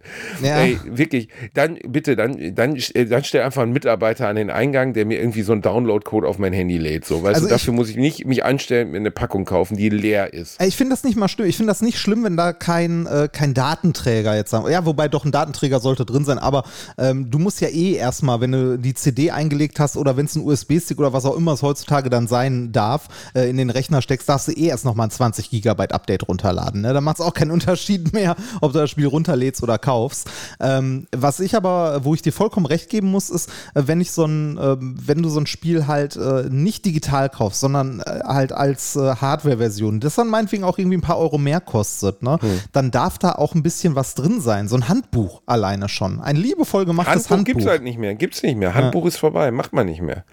Das, und das, das finde ich schade. schon schlimm genug. Weißt du, ja, das, Hand, das Handbuch, das war, wenn du dir ein Super Nintendo-Spiel gekauft hast, zum Beispiel eins der großen Secret of Mana, riesige Verpackung, da war ja der Game Guide des Spiels, also so gesehen die Anleitung, wie das Spiel zu spielen ist, plus durchspielen. Also da war halt so gesehen die Komplettlösung beigelegt in einer riesigen Packung. Ja, ganz, die ganz sind mittlerweile heute eine Menge. Ganz, Menge ganz früher war es auch so, dass du die Spiele gar nicht spielen konntest, wenn du die, äh, das Handbuch nicht hattest, weil da äh, Informationen drin waren, die du für das Spiel brauchtest, die sich nicht selbst erklärt haben. Du hattest nicht so ein Tutorial wie heute, das dir äh, erklärt, hier drück den Knopf, damit äh, irgendwie, weiß nicht, dein Mana aufgefüllt wird oder so, sondern du musst ins Handbuch gucken. Ich äh, muss auch sagen, dass man überhaupt noch Tutorials vor Shooter packt, macht mich manchmal auch krank. weißt du? Ähm, äh, ja, weil du hast, äh, wie soll man sagen, äh, jeder, der schon mal ein Videospiel angefasst hat, weiß, dass links schießen ist, rechts durchs, äh, durchs Visier gucken, dass du mit Space springst und von mir aus mit der Tabulator-Taste rutscht oder so. Oder mit, ne? mit dem also Mausrad die Waffen durchwechselst. Ja, dass ich das wirklich im Jahr 2021 noch bei, weiß ich nicht, Apex Legends, gestern habe ich Doom Eternal die Zusatz-DLCs angefangen, die du nur spielst, wenn du das Spiel schon gespielt hast. Und da ist ein Tutorial drin, wie Doom Eternal funktioniert. Kann man das wo du also sitzt so, äh, nein, das kann man in dem Fall nicht ah. überspringen. Und ich musste lachen, weil Doom Eternal ist sowieso schon, habe ich ja schon mal davon geschwärmt, ein Blutfest. Und du hast dann halt 25 Stunden lang äh, hochkonzentriert Dämonen zersägt. Das ist sehr schwer, das Spiel, wenn du es auf hoher Schwierigkeit spielst. Also es ist wirklich so eine Art Ballett, wo du von einem Zombie zum nächsten gehst, von einem Dämon zum nächsten in der Mitte durchsägst, dann mit der Hälfte den anderen totschlägst und so. Und äh, Und dann musst du, nachdem du 25 Stunden dieses Spiel beendet hast, musst du dann ein Tutorial spielen, wie du springst auf eine Kiste. Und du denkst so, warum? Äh, warum? Okay, ist an der Ähm, Stelle vielleicht wirklich ein bisschen überflüssig. Ja, und ähm, aber wir waren ja eben eigentlich bei, bei dieser ganzen äh, Runterlad-Vergangenheit, weil da möchte ich noch mal ein bisschen diesen, drauf Genau, bei diesen runtergehen. Raubmordkopien. Ich glaube ja, dass, ähm, äh, dass das heute nicht mehr so ein großes Thema ist. Natürlich gibt es immer noch äh, Raubkopien und ähnliches und irgendwelche Boards äh, online, wo man Sachen austauscht und hochlädt und so weiter und so weiter. Aber es hat nicht mehr den Stellenwert, den es in den 90ern und frühen 2000ern hatte. Also nicht mehr diese Ausmaße. Und ich glaube, äh, das liegt zum größten Teil nicht daran, dass die so erfolgreich, äh, diese Industrie das so erfolgreich weggeklagt hat und so tolle Kopierschutzsachen gemacht hat und so, sondern das liegt einfach daran, dass, mittel, dass es mittlerweile Angebote gibt, die das unnötig machen. Die es damals halt nicht gab. Game Wie- Pass. wie- Ja, ja, klar, natürlich, ja. Das, Also- so, ja, du musst halt heute, aber du musst für diese Angebote bezahlen. Es gibt, glaube ich, immer noch Leute, die auch das dann umgehen. Ja, natürlich. Aber es ist schon Ab- es ist- Wahnsinn, was man heute für sehr kleines Geld an Content bekommt. Ja, klar, äh, Also sowas wie Netflix, wenn du das vor 20 Jahren mir erzählt hättest, wo wir eine Woche lang irgendwie äh, äh, geladen haben, um einen Film sehen zu können, so, ne? Ja. Wenn mir erzählt hättest, du hast da Zugriff für 10 Euro, 15 Euro auf hunderte Serien und äh, ja, teilweise alte und schlechte Filme, aber auch ein paar gute Filme. Das war zu dieser Zeit, wäre das total unvorstellbar gewesen. Und das Interessante ist, wie bei allem im Leben, der Überfluss macht es am Ende weniger begehrenswert. Ja, richtig. Richtig. Also ist so. damals war dieses, war dieses, das eine Videospiel des Jahres, Diablo 2, als das erschien, ey, die Schlange vom Saturn Gelsenkirchen, ungelogen, die waren me- Kilometer lang. Heute erreichst du das maximal durch so Fake, Fake-Sachen, wo dann halt irgendwie auch noch Leute der Firma kommen und so, weißt du, aber da stellt sich ja kein Mensch mehr für Videospiele an. Dieses, diese Besonderheit oder der krasse Blockbuster des Sommers, so, ja, die Verknappung, künstliche, Ver höchstens wenn es künstlich verknappt ist und es heißt PlayStation 5, ne, das ist so ein Beispiel. Ja, wobei Für die ist ja, nicht, die ist ja nicht künstlich verknappt, die ist ja, ja. Reini, ja, ja, komm. Also komm, ja, doch nicht könnten, von dem, äh, die könnten von dem Kram gerade, also nein, das ist nicht künstlich verknappt. Die könnten von der PS5 gerade so viele Einheiten verkaufen, wenn sie sie denn produzieren und liefern könnten. Das machst du nicht als künstliche Verknappung, wenn du ja nebenbei hier eine äh, Xbox kaufen kannst. Äh, Der Witz ist, dass die Xbox trotzdem nicht erfolgreich wird. Ja. Also sie läuft ja trotzdem nur so mittel, so, Die Leute die halt warten auch halt auf die PS5. Ne? Also ich ja, hätte auch muss gerne dir eine. vorstellen, wie unattraktiv ein Produkt sein muss, damit die anderen lieber auf das Konkurrenzprodukt ein Jahr lang warten, als sich die olle Xbox zu kaufen. Was sehr schade ist, weil die Xbox auch große Vorteile hat. Aber die haben halt in den letzten Jahren, der einzige Markt, wo Xbox wirklich funktioniert, ist der amerikanische. In Japan wird die gar nicht verkauft. Also da ist eine Katastrophe, da interessiert keine Sau, weil da ist halt Nintendo und PlayStation, Sony ist halt so weit vorne, dass du gar keine Chance hast. Ich weiß gar nicht, ob die sich da noch Mühe geben in Japan oder ob die da einfach nur so fünf Xboxen hinstellen und sagen, ja komm, gibt's umsonst so, ne? Hier ist wirklich, du musst dir mal die Ja, da- Verkaufszahlen ja, von Konsolen in Japan anschauen, da ist die Xbox wird da kaum aufgeführt. Letzten Monat hat's Letzten Monat hat es die Nintendo Switch geschafft, die ersten, also es gibt ja so eine monatliche Aufstellung der meistverkauften Videospiele. Ähm, und da waren die ersten 30 Videospiele in Japan nur Nintendo Switch-Spiele, ausschließlich. Die ersten 30 an meistverkauften. Also da hat zum Beispiel diese Konsole einen ganz anderen Stellenwert. Und in Europa ist es so eindeutig PlayStation 4 und auch Switch und danach kommt dann irgendwie die Xbox. Ja, Nicht so extrem wie in Japan, aber Du siehst das ja auch an den Titeln, die in Japan äh, gut gehen und die in Deutschland oder in Amerika gar nicht erst erscheinen. Ne? Und die da alle Rekorde brechen. Also das ist eine andere Spielkultur. Also Japan und äh, Europa, also Japan, Europa, USA sind unterschiedliche Spielkulturen, würde ich sagen. Ich würde, ich denke ja auch, dass ähm, äh, es gibt ja auch in den USA Titel, die unglaublich erfolgreich sind, die hier auch nicht unerfolgreich sind, aber nicht den gleichen Stellenwert haben. Wie zum Beispiel äh, Halo. Halo war hier auch super erfolgreich, aber dadurch, dass die Xbox hier weniger erfolgreich war als die PS, also als die PlayStation, ähm, hat sich das hier, also hatte das hier nicht den gleichen Stellenwert wie in den USA. Es gibt, es gibt Gründe, warum, warum die Entwicklung dahingehend so war. Man muss aber auch sagen, dass zum Beispiel Microsoft alles planungstechnisch einfach falsch gemacht hat, was man falsch machen konnte. Ne? Die haben ja so, ähm, es gab ja diesen Vorfall mit der, mit der Pressekonferenz, wo sie ihren Preis angekündigt haben und dann Ja. war es bei der PS3 oder PS4 und dann halt einfach der Chef von Sony rauskam und sagte so, ab nächster Woche und zwar für 100 Dollar weniger. Ja, Damit 3,99. haben- Äh, ich weiß Genau. gar nicht, das müsste bei einer älteren, ich glaube, das war bei der PS1 sogar. Nein, nein, nein. Was, nein, nein, oder nein, bei der nein. PS2? Das war später. PS2, Was bei PS3. der PS2? Ja. Ich krieg's nicht mehr zusammen. Also es war nicht PS1. PS1 war ja ein Überrasch, äh, nicht ein Überraschungshit, aber da war ja noch gar nicht so, war ja noch nicht erwartbar, dass eine Konsole, die jetzt auf CDs fußt und 3D-Grafik bietet, da wusste man noch gar nicht, wird das so ein großer Erfolg. Ja. Aber es gab halt einfach in der Geschichte von Xbox so ein paar Einschnitte, die einfach in die Hose gegangen sind. Also erstens dieser Always-On-Nummer, die sie mal eine Zeit lang hatten, dass sie auf die absurde Idee kamen, dass man immer im Internet sein muss, damit man die Konsole starten kann. Das ist in Deutschland Was, auch sehr sinnvoll. Das war so lustig. Das, das war einfach so lustig, weil sie haben das angekündigt, haben gedacht, sie haben jetzt eine geile Idee, das wäre ja super gut, um Raubkopien und so zu vermeiden. Dann ist die Community einfach hat abgekotzt in einem Strahl von der Breite eines Unterseekabels. Es war einfach unfassbar, wie viel gekotzt wurde. Und eine Woche später kündigten sie dann an, dass die Always-On-Funktion entfernt wird und warum das eine total gute Idee ist.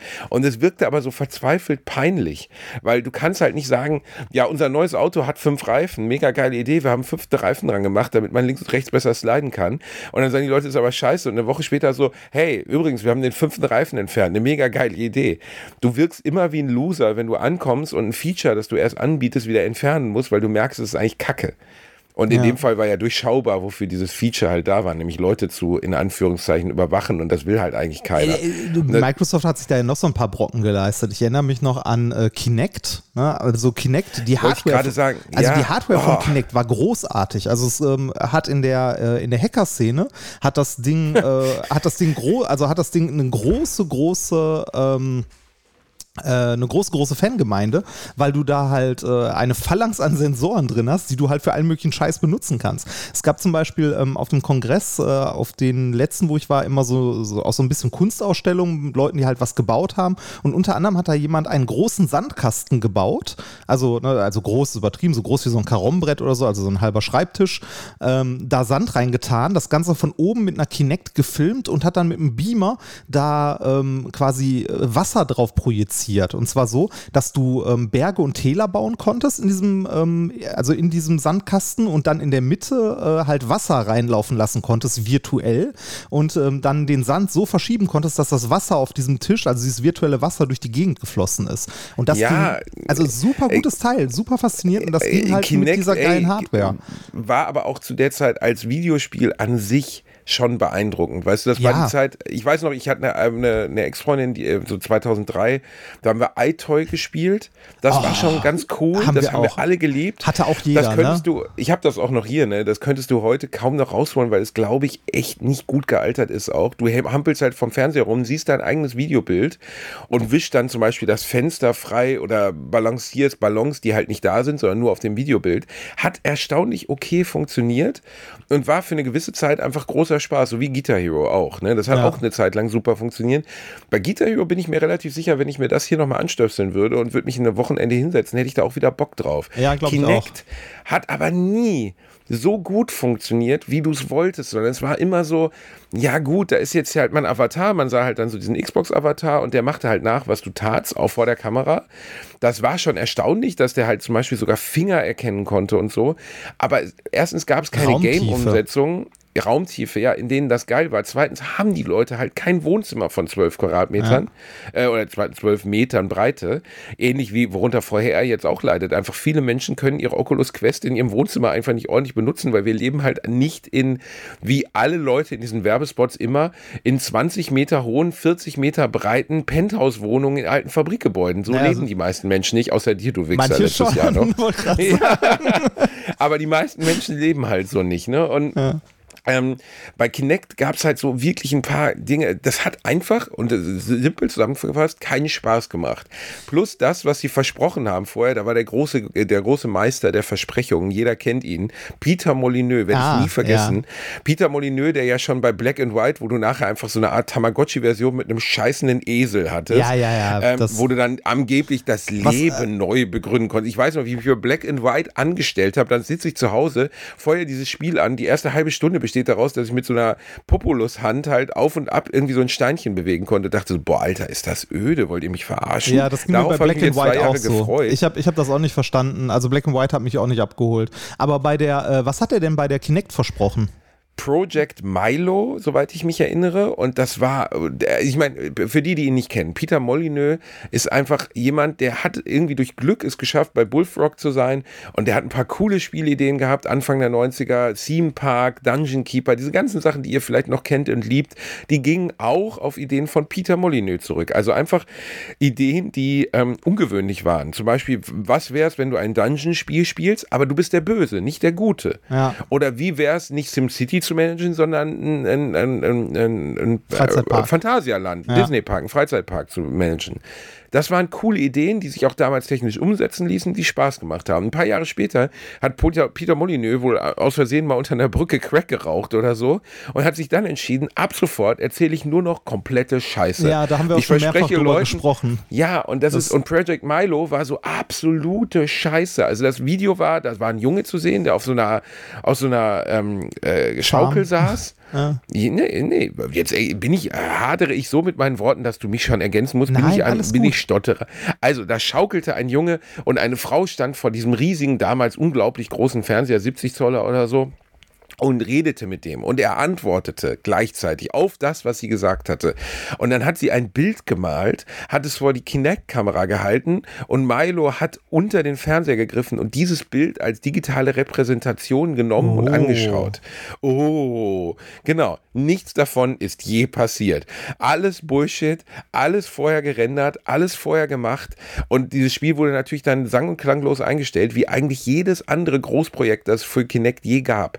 Ja. Weil es einfach keinen Bock gemacht hat und weil alles, was sie dir versprochen haben, nicht funktioniert hat. Punkt. Ja, das, ähm, äh, also Kinect ähm, hatte, also äh, das, wo es mir das erste Mal wieder bewusst in den, äh, also tatsächlich auch in der Presse wieder begegnet ist, war, dass äh, Microsoft die unglaublich bescheuerte Idee hatte, dass die Kinect-Kamera durchgehend an sein sollte um zu erkennen, wer denn vor der Kinect, also vor der Xbox ähm, äh, steht, um dann entsprechend das Spielerprofil und so zu laden. Also so eine Dauerüberwachung. Erinnerst du dich da noch dran? Das ging damals Ja, ein bisschen auch durch die stimmt. Presse, Ja, ja, ja. dass die das- Kamera ja. immer an sein sollte. Ähm, Total. Also, wer- ja, wer- aber wer- ohne Scheiß, Reini, ohne Scheiß, warum fragen die nicht Leute wie uns? Also die müssen doch, wie jemand wie, nein, aber Microsoft zum Beispiel, äh, die müssen doch Mitarbeiter haben, die in so einem Meeting sitzen, an so einem großen Tisch, während sowas beschlossen wird. Und da geht es ja um Entscheidungen, die Milliarden kosten oder Milliarden bringen im Zweifelsfall, wenn es gut läuft. Ja, du siehst ja, wie erfolgreich Sony mit ihren Konsolen Also ist. aus der- und dann es- sitzen die da zusammen und einer sagt so, wisst ihr was, wir lassen die Kamera immer an. Und man muss sich an der Kamera anmelden, sonst geht die Konsole nicht an. Die Kamera und das, die Konsole muss immer im Internet sein. Da muss doch irgendwann mal, keine Ahnung, der stille Tom, der in der Ecke sitzt, sagen so, ähm, scheiß Idee, Entschuldigung, Ja, Moment, richtig das- beschissene Scheißidee. Das ist aus der Respro äh, Retrospektive leicht zu sagen, aber man muss ja auch überlegen, die Zeit, in der das rauskam, so an, das war ja so Anfang, Mitte 2000er, also 2005, 2008, irgendwo so da in der Ecke, ähm, da war das Bewusstsein in der breiten Bevölkerung für Datenschutz oder ähnliches noch ein ganz anderes. Ne? Also ähm, natürlich haben Leute da aufgeschrieben, wie die Kamera muss immer an sein und so, ähm, aber es gab auch genug, die gesagt haben, ja, ach, ist doch egal, ne? also passt doch. Und äh, das, äh, ich glaube auch, dass ähm, die Entwicklung dieser Spiele auch für, für iToy, für die ähm, Playstation und so, dass man das äh, heute, also man kann das heute beurteilen, aber es ist schwierig, weil man muss sich eigentlich in die gefühlte Realität von damals zurückversetzen, weil ähm, das klingt heute so bescheuert, ne? dass man eine Kamera auf den Fernseher stellt, jetzt sagen wir bei iToy, und dann äh, so scheibenwischmäßig äh, den Fernseher äh, sauber wischt. Ne? Da, also da würde es ja heute niemand mehr mit begeistern können. Aber in der damaligen, also äh, zu der Zeit, als das rausgekommen ist, war es schon äh, was unglaublich Faszinierendes, eine Kamera zu haben. Mit einer Äh, Kamera äh, dein eigenes Bild auf den Fernseher zu bringen, das war schon so wow. Interaktivität halt, ne? Die es vorher in dieser Art und Weise überhaupt nicht gab. Mein Gott, ey, wir haben die, ich kannte jemanden, der hatte die Gameboy-Kamera, wo du dir selber ein Bild von dir ausdrucken konntest mit Katzenohren. Wir sind ausgeflippt. Eine der Es ersten immer kommerziellen in Digitalkameras. Interaktiv- Ja, aber was für eine Scheiße, Reinhard. Ohne Scheiß. Ich äh, bohre mir ein Loch in den Schuhkarton und mache da, weiß ich nicht, von mir aus eine Linse aus, aus einer. äh, sah aus wie Scheiße. Trotzdem hat es dich begeistert. Und das war das Interessante, ziemlich, finde ich, bei Kinect zum Beispiel. Es hat dich nicht begeistert. Ich habe es Leuten gezeigt. Wir standen im Wohnzimmer, wir sind so Kanu gefahren auf so einem Wildwassersee. Und nach einer Runde hat er erst gesagt: Ja, gut. Ja, und dann war es vorbei. Dieser Effekt muss bei jedem technischen Produkt, das eine Innovation bietet, da sein, dass die Leute da sitzen und sagen, wow. Ja, aber das muss aber Geil. auch halten, ne? Weil, ähm, also ich finde bei, bei iToy, das hat uns als Kinder damals schon äh, begeistert, aber die Begeisterung war nach einer Woche auch weg. Also nach einer Woche war dann halt egal, weil es auch keine ordentlichen Spiele dafür gab und so. Ähm, ähnlich ging es mir zumindest mit der äh, Bewegungssteuerung der Wii. Die war ja damals auch äh, revolutionär, zumindest für ihre Zeit. Dass, Ja, aber das ist halt das Krasse, dass Nintendo eigentlich den gleichen Scheiß gemacht hat, aber da hat es funktioniert. Da hat es einfach ja komplett funktioniert. Ja, es war aber vielseitiger, ne? Also mit der, mit der Kamera äh, konntest halt nicht so viel machen. Ähm, da musstest du halt irgendwie immer das Bild äh, verarbeiten, das diese Kamera aufnimmt. Und dieser Controller, ähm, also der, der so banal aussieht, der war für seine damalige Zeit ja mit, äh, also bis zum Anschlag in Anführungszeichen vollgestopft mit Sensoren, ne? Also der hatte einen Lagesensor in jede Raumrichtung. Ne? Und äh, der hatte äh, vorne, also äh, ich weiß, weißt du, wie die funktionieren? Also wie die äh, erkennen, wo du hinzeigst? Boah, keine Ahnung. Nee, da vorne ist doch dieses, man hat doch diese kleine Bar, die man sich dann irgendwie an den Fernseher packt Genau. oder sonst woanders hin. Ist das ein Infrarotsignal? Ja, genau, das ist ein Ich Infrarotsignal. weiß, das, dass das sehr schlecht, also dass es sehr, sehr unterbrechungsanfällig und schlecht war. ja, für die damalige Zeit. aber echt gut. Ähm, du konntest, also das waren, ähm, das war eine äh, kleine Kamera vorne in der, ähm, also in der Fernbedienung drin, eine Digitalkamera. Und die, also Digitalkameras können halt Infrarotlicht sehen. Ich weiß nicht, ob das mit den heutigen Handys immer noch geht oder ob die das rausrechnen, aber früher konntest du eine Handykamera nehmen, auf eine Fernbedienung richten, auf einen Knopf drücken, dann konntest du vorne die Infrarot-LED leuchten sehen, die du mit bloßem Auge nicht gesehen hast. Hast du das mal ausprobiert? Nee, habe ich nie. Also in, nee. in Digitalkameras kannst du äh, Infrarotlicht sehen. Deshalb hast du häufig, wenn du so Überwachungskameras draußen siehst, ist auch ein, so ein LED-Scheinwerfer häufig daneben. Das ist dann ein Infrarot-LED-Scheinwerfer für nachts. Also so funktionieren dann in Anführungszeichen Nachtsichtgeräte. Du haust so, äh, LED-Licht, also du haust Infrarotlicht irgendwo hin, dass halt man, also das ein normaler Mensch nicht sehen kann, aber die Kamera kann das sehen und dementsprechend halt auch ein Bild produzieren. Und ähm, die Steuerung von der Wii hat so funktioniert, dass die vorne in der Fernbedienung, die du in der Hand hattest, eine kleine Digitalkamera drin hatte, die halt, ähm, ja, also jetzt nicht ein richtiges Bild aufgenommen hat, aber diese Bar gesehen hat, die du über dem Fernseher hattest. Und in der Bar waren rechts und links äh, jeweils eine Infrarot-LED drin, die die ganze Zeit geleuchtet haben und dadurch äh, wusste, äh, also wusste in Anführungszeichen die Konsole, wo der Fernseher ist. Und je nachdem, in was für einem Winkel diese beiden LEDs, also man kannte ja den Abstand, ähm, halt zu sehen waren, konnte, also konnte die Fernbedienung quasi ausrechnen mit den Lagesensoren, wo du hingezeigt hast. Das war ganz witzig, weil man mit diesen, ähm, mit diesen Fernbedienungen sich auch selber sowas wie ein digitales Whiteboard bauen konnte. Mit einer, also mit ein bisschen Software und einer Infrarot-LED konnte man sich quasi ein digitales Whiteboard bauen damit. Boah, Reini, ganz, ja. Ja, kon wer- man, man konnte, man kann übrigens bei einer Wii, das kannst du auch mal selber ausprobieren, anstatt dieser Bar, die man irgendwo hinstellt, kannst du auch zwei Teelichter da hinstellen. Okay. Funktioniert Äh, auch. wirklich? Ja, kannst du wirklich. Sind halt auch, also ist halt auch Infrarotes, also Infrarotlicht quasi. Also ist ja warm.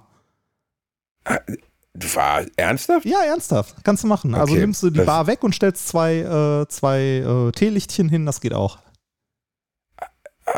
Aber die Bar ist doch mit der Wii verbunden. Du kannst die Teelichter doch nicht mit der Wii verbinden. Nee, brauchst du auch nicht. Ähm, das mit der Wii verbunden ist nur Strom Ist nur für die Strom? LEDs. Ja, Ach, ernsthaft? ja. Da ist kein, kein Nein. Datensignal, das Nee, zwischen der so- Wii und dieser Bar hin und Nee, her ich, geschickt wird. soweit ich weiß, sind das, ist das nur Strom und du kannst genauso gut zwei Teelichter dahin stellen. Wie geil ist das denn? Okay. Ja, also ich, ich weiß nur, dass mich das überrascht hat bei der Wii. Ich habe das mal bei so Touren gesehen, irgendwie Anfang der, Mitte der 2000er, keine Ahnung, wann die erschien. Und die Leute standen Schlange, um wie Bowling und wie Golf zu spielen oder wie Tennis. Ja. Und dann habe ich das gespielt und ich fand es so scheiße. Also ich fand es wirklich auf? Kinect-Ebene scheiße. Ja, weil es gab keine Auswirkungen, ob du, also das Maximum, was bei wie Bowling die Auswirkung war, war, ob du so genug Drall in der Bewegung hattest, genau, Ja. um das Ding zu treffen. Also sie haben es irgendwie geschafft, die Leute so zu verarschen, dass sie geglaubt haben, ihre Bewegung würde umgesetzt. Dabei waren diese Mies, die ja da gezeigt wurden, diese entkoppelten Figuren ohne richtige Gliedmaßen, waren so schlecht und so schwach animiert, dass du eh nicht sehen konntest von dem, was du an Bewegung gemacht hast und das mir komplett random vorkam. Ich werde den Erfolg dieser Konsole ehrlich gesagt nie richtig verstehen, weil die war abartig erfolgreich. Die Wii, ähm, ja, hat äh, die Wii hat Nintendo quasi äh, gerettet. Ja, aus dem Loch rausgeholt. Ähm, ich fand die, also ich fand es faszinierend. Ich habe damals äh, in meinem Freundeskreis wenige Leute gehabt, die eine Wii hatten. Ich hatte selber auch keine. Das heißt, ich habe das immer nur zwischendurch mal irgendwie in der Hand gehabt und da fand ich die Bewegungssteuerung schon, also äh, auch wieder in dem damaligen Kontext, ne, also für die damalige Zeit, irgendwie faszinierend. Natürlich ist mir auch aufgefallen, dass wenn du irgendwie äh, mit Freunden eine halbe Stunde Wii Bowling gespielt hast, dass am Ende fast egal war, ähm, was du mit dem Controller gemacht hast. Aber ähm, diese Faszination damals, dass du ein, äh, ein, ja, eine Fernbedienung und Stick, also irgendwas in der Hand hast, den nach links bewegst und ähm, die Figur auf dem Fernseher bewegt äh, ihren Tennisschläger auch nach links und das war schon, also zumindest kurz hat einen das abgeholt und das war schon irgendwie faszinierend. Und man hatte ja noch diesen, diesen Nunchuck dabei. Ich glaube, für, für sowas wie Zelda oder so war das doch bestimmt nett, oder? So, so Bogenschießen äh, Nee, oder war so? gar nicht. War nein, nein, schrecklich. Da ist gerade ein, ein Remake von erschienen, äh, von, ähm, ah, wie heißt denn das nochmal? Scheiße, ich habe sogar hier liegen, ich habe es gestern noch eingepackt, also die Urversion für Wii, wo du dann den Zusatzcontroller brauchtest. Mein Gott, Skyward Sword. Skyward Sword wird es, glaube ich, auch. Also, ich habe früher mal das Schwert auf Englisch mit Sword ausgesprochen, aber es heißt Sword, ne? Sword. Ja. Glaube ich, jedenfalls. Und ähm, das hat versucht, äh, da musste dann hinten so dieses Zusatzding dran pappen, das angeblich irgendwie so gyroskopisch funktionierte und eine bessere Bewegung erlaubte, war aber totale Scheiße, hat überhaupt nicht dieses funktioniert. Modul, ne? Stimmt, da gab es noch so ein Oh, Erweiterungsmodul. Habe ich natürlich die- alles hier liegen, Reini. Und du Ah. hast dann, die- du hast dann abgehampelt vom Fernseher. Skyward Sword war aus unterschiedlichen Gründen das schlechteste Zelda. Es war total zerhackstückt. Es war eine einzige, also du hattest diese geilen Wege zwischen den Dungeons, zwischen den Endgegnern, hattest du nicht mehr. Du flogst halt über so eine, es sah optisch toll aus, aber das Schlimmste war, sie haben halt versucht, die Bewegungssteuerung reinzupacken und die war für solche Dinge, die war von mir aus für Bowling gedacht, aber für einen Schwertkampf bei Zelda war die halt überhaupt gar nicht gedacht. Und wie, wie haben die das war- jetzt gelöst bei der Switch? Also, was sagst du, also ich habe auch gerade mal gegoogelt, es gibt ja ein Remake für die Switch. Oh, Reini, warte mal, ich muss mal ganz kurz. Ich sehe gerade, jetzt weiß ich auch, warum mein Rechner abgestürzt ist. Weil hier ist irgendwas passiert und hier liegen, meine ganzen Festplatten sind umgefallen. Scheiße. Okay. Äh, äh, Wer, wer, wer hat nicht stapelweise Festplatten zu Hause liegen? Das ist, Ja, also ich habe wie beim Domino Day hier vier Festplatten nebeneinander stehen. Die sind offensichtlich warum? plus die Playstation, die daneben stand, die auch umgestürzt ist. Und es ist zum Glück nichts runtergefallen. Aber jetzt weiß ich, warum mir letztens alles abgekackt ist. Oh, das ist aber nicht so gut, ey. Ja. Hoffe, die leben noch. Hast du die, Ähm. äh, hast du die in so einem, in so einem Dock reingesteckt an deinem Rechner oder liegen da einem, oder Nein, das sind so äh, Externe. Klassische, klassische HD-Festplatten. Oh Mann, ey, das ist, glaube ich. also so, äh, ganz, ganz klassische Festplatten, die du, also so externe Festplatten, die du zur Datensicherung benutzt? Ja, Äh, Du, also ja, umfallen mögen die nicht. Vor allem nicht, wenn sie laufen. ja, richtig. Danke, Reini. Ja, bitte. Danke. Das, äh, Da werde ich gleich mal nachschauen, ob die noch existieren, ne? ähm, ich, bin ja, ich bin ja demnächst eventuell noch mal bei dir wegen Umzug und so. Sollen wir uns mal um Datensicherung kümmern? Das ist auch ein Thema, das viele Leute leider sehr hart vernachlässigen zu Hause. Datensicherung in ordentlich. Äh, Datensicherung wäre eine gute Sache, auf weil jeden so, Fall. so externe Festplatten, die irgendwo rumliegen, kann man mal machen, ist, äh, äh, ist aber nicht so gut. Also es gibt ja verschiedene Ansätze. Ne? Also ich habe verschiedene Freunde, die verschiedene Arten von Ansätzen bei der Datensicherung haben, je nachdem, wie empfindlich die Daten sind, beziehungsweise wie kritisch die man da mit sich rumträgt. Das reicht von, äh, man hat irgendwie ein dickes NAS zu Hause stehen, wo acht Festplatten drin sind, von denen zwei kaputt gehen dürfen im Betrieb und die Daten sind trotzdem alle noch da. Ja, ja, ich kenne dein bis- dickes NAS. Du hast mir bisschen- schon oft von deinem dicken NAS erzählt. Oh, ja. Äh, bis, Ja, dein bis, dickes NAS. bis hin zu Leuten, die ich kenne, die, äh, die alle Jubeljahre oder nein, so alle paar Wochen mal ein komplettes Backup von ihren, also von ihren wichtigsten Daten machen, auf eine Festplatte packen und die irgendwo anders deponieren. Also nicht zwingend alles zu Hause, sondern eine im Büro, eine zu Hause, eine bei Freunden und so weiter. Damit, äh, wenn mal irgendwas kaputt geht, äh, Wohnung abbrennt oder sonst was, die Daten immer noch da sind. Weil Festplatten, das ist ja auch so ein Ding, die kosten heute ja gar nichts mehr im Vergleich zu damals. Also zumindest Nee, so. das ist vorbei. Vorbei. So Festplatten diese- kosten gar nichts mehr. Diese kleinen externen Festplatten. Wenn du dann irgendwelche haben willst, die so äh, Server-Grade oder so sind, die sind dann wieder teuer, aber äh, trotzdem. Die sind ja auch groß geworden. Festplatten sind, ja, ja. Wir waren ja gerade eigentlich bei, bei der Wii und so. Ich kann Ja. nicht nachvollziehen, warum das erfolgreich wurde. Ich habe natürlich alles hier. Skyward Sword war eine Katastrophe. Du konntest das überhaupt nicht steuern. Bogenschießen mit dem Ding war total scheiße. Und eine Bedienung von einem Videospiel muss immer so intuitiv klappen, funktionieren, dass sie dir nicht im Weg steht. Und sobald sie dir im Weg steht, macht das Spiel keinen Spaß mehr. Mhm. Und das war so ein klassisches Beispiel dafür. Zu viel gewollt, war natürlich auch okay, es mal auszuprobieren, aber die sind ja auch schnell wieder davon weggekommen. Und ich finde das immer interessant, wenn so Konsolen dann das Feature, das sie haben, das war ja bei der Kinect zum Beispiel extrem. Weißt du, die Xbox sollte ursprünglich, die neue Xbox One sollte um, äh, um Kinect herumgebaut werden. Ach Gott. Ja, ja, es sollte alles ja. darum bedient werden und so, bis denen dann irgendwann klar wurde, die Leute wollen es gar nicht. Das ist total scheiße. Kein Mensch möchte das. Ähm, und ich glaube, ehrlich gesagt, ich weiß nicht, was zum Beispiel Microsoft tun sollte, um die Xbox nochmal auf einen Status zu hieven, dass sie nochmal wirklich erfolgreich wird. Dafür müssten die so starke Exklusivtitel anbieten, was sie einfach nicht tun. Ah, also, ja, die sind aber, also sie sind ja im Grunde auf dem Weg dahin. Ne? Ich meine, die haben ja äh, in den letzten Jahren Großeinkauf gemacht, was so äh, Spieleentwicklerstudios ein, äh, angeht. Ähm, stimmt, Bethesda ja, ja, sie haben so. die Fallout-Entwickler, ja, Bethesda, ja, stimmt. Also äh, sie könnten da, weiß ich nicht, also wenn du irgendwie sowas wie das nächste Skyrim quasi, äh, also das äh, ne, zu einem Exklusivtitel machst oder das nächste Fallout, da hast du schon was in der Hand, ne? Ich glaube, genauso wird es leider dann auch laufen, ne? Oder zumindest zeitliche Exklusivität. Und Nerds wie wir können ja da nicht zwei Jahre warten, bis es dann doch auf der PS4 erscheint. Und dann kaufe ich mir am Ende vielleicht doch so eine Konsole. Ja, wer weiß. Die einzige, die ich nicht habe, die aktuelle Xbox, Echt? weil ich keinen Mehrwert sehe. Ah. Ich, es gibt kein einziges Spiel, was ich darauf spielen wollen würde, was ich nicht auf meinem PC oder auf meiner auf meiner PlayStation 5 spielen wie, kann oder 4. Wie, wie, heißt die aktuelle Xbox überhaupt? Die haben ja auch so einen Namen. Also ja, oh, ne? Ja, ah, Alter. ganz Ohne Scheiß, das das wäre der nächste Moment, wo Tom aus der Ecke im Meeting vielleicht mal ausstehen würde und sagen sollte, das ist auch so, wie kann man denn so bescheuert sein? Die PS3, PS4, PS5. PS5. Selbst ja. meine Oma könntest du, meine Oma lebt ja schon lange nicht mehr, aber meine Oma zu Saturn schicken sagen, Omi, hol mir eine PS5. Dann geht die dahin, sagt zum Verkäufer, ich hätte eine PS5. Wenn ich meiner Oma sage, kauf mir bitte die Xbox Series X, aber nicht die Xbox One Series X, sondern die Xbox Series X One. Und denkst so, wollt ihr mich verarschen? Selbst ich, der Nerd ist, habe keinen Überblick mehr über die Struktur der einzelnen Konsolen von Microsoft. Und die gibt es dann ja auch noch als Series S oder so, ne? Dann die abgespeckte Version. Völlig Oder? Oder bescheuert. XS. Also, ich habe keine. Das ist so ein bisschen wie bei Apple, als sie aufgehört haben, ihre iPhones durchzunummerieren und plötzlich angefangen haben mit X, XS, X13, X irgendwas und ja, also bei Apple, ja, ist es ähnlich dämlich, das stimmt.